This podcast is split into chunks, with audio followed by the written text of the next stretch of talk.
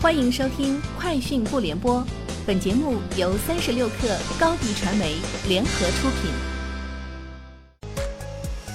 网罗新商业领域全天最热消息，欢迎收听《快讯不联播》。今天是二零一九年五月九号。抖音即将在搜索栏增加商品类目，通过小程序接入而进入商品库的全部商品将被同步至站内搜索引擎。用户通过搜索关键词即可获取商品的信息链接，这一功能将使得抖音用户寻找商品的路径更加直接，购物体验更加顺畅。同时，也意味着抖音电商小程序在搜索栏有了新的触达用户的入口和途径。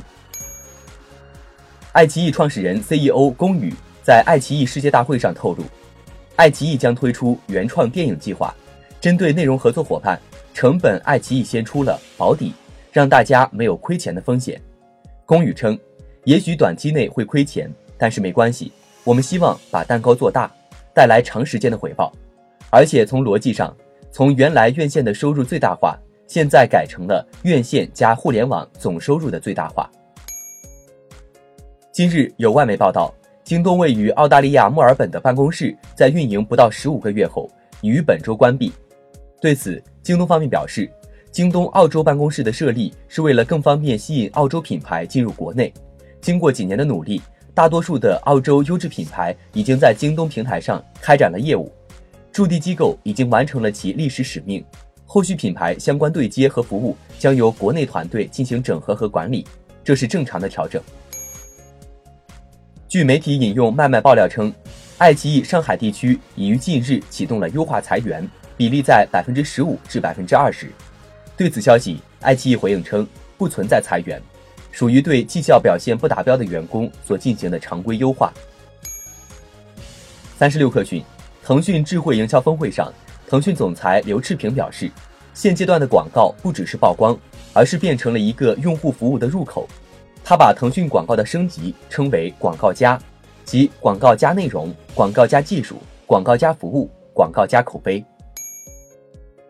有消息称。支付宝悄然上线发呗功能，可零费用给员工发钱。支付宝页面目前已经查无此功能。支付宝方面回应称，发呗只是支付宝里一个向多人转账的功能升级。目前发呗正在邀请测试阶段，还没有具体上线的时间表。有媒体报道，成都有大量 ofo 小黄车被当作废品出售，被十五元每辆的价格回收运走。有网友猜测。Ofo 将小黄车当作废品售卖，并且即将退出成都市场。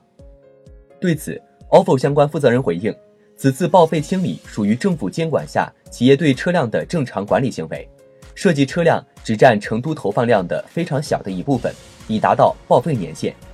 针对退出成都的传闻，ofo 回应，将在努力经营单车业务的同时，拓展更多业务可能性。关于小程序。YC 中国创始人兼 CEO、YC 全球研究院院长陆琪认为，小程序可以弥补 APP 生态的不足，特别在用户体验上来讲，小程序为创业团队提供了一个新的获客机会，一些使用场景也可以用小程序来做。陆琪提到，YC 中国和 YC 中国投资的几家创业公司都是充分利用小程序，从 YC 投资角度来讲，也会关注小程序。以上就是今天节目的全部内容，明天见。欢迎加入三十六氪官方社群，添加微信 hello 三十六氪，h e l l o 三六 k 二，获取独家商业资讯，听大咖讲风口，聊创业，和上万客友一起交流学习。高迪传媒，我们制造影响力。